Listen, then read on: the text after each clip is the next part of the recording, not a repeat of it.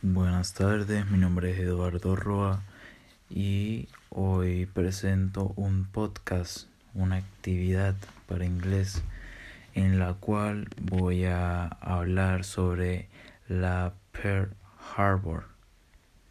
Entonces, voy con la parte que tengo que leer en inglés. Ok. Pearl Harbor a U.S. naval base on the Hawaiian east of Oahu. It was the site of surprise attack by the Japanese in, in 1941 during the Second World War and museums and monuments here memorize, memorize the tragic event.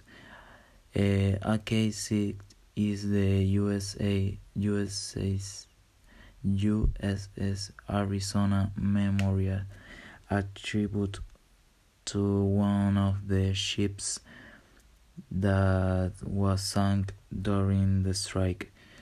The head-turning white structure is built above the vessel wreck.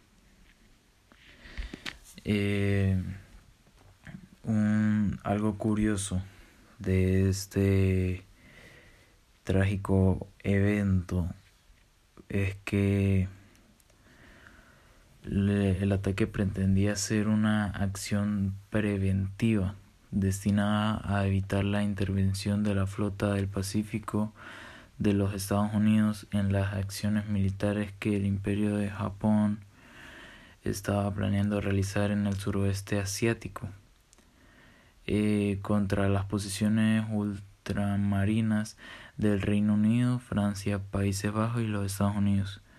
Los, japoneses hicieron coincidir esta ofensiva con el ataque de las posesiones del Imperio Británico en Hong Kong y Malasia, las cuales estaban en su poder a mediados de febrero de 1942.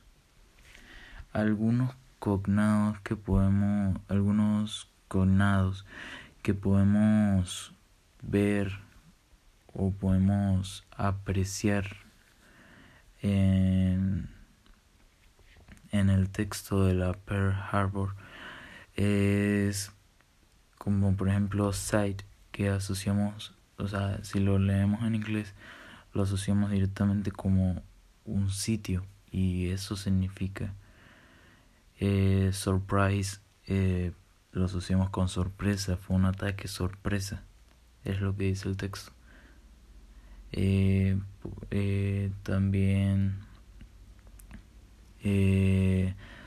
tragic, que es trágico, un evento trágico, lo asociamos de una vez.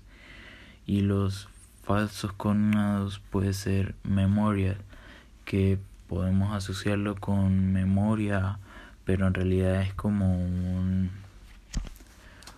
como un, un recuerdo no, como una un monumento. Eh, otra puede ser songs,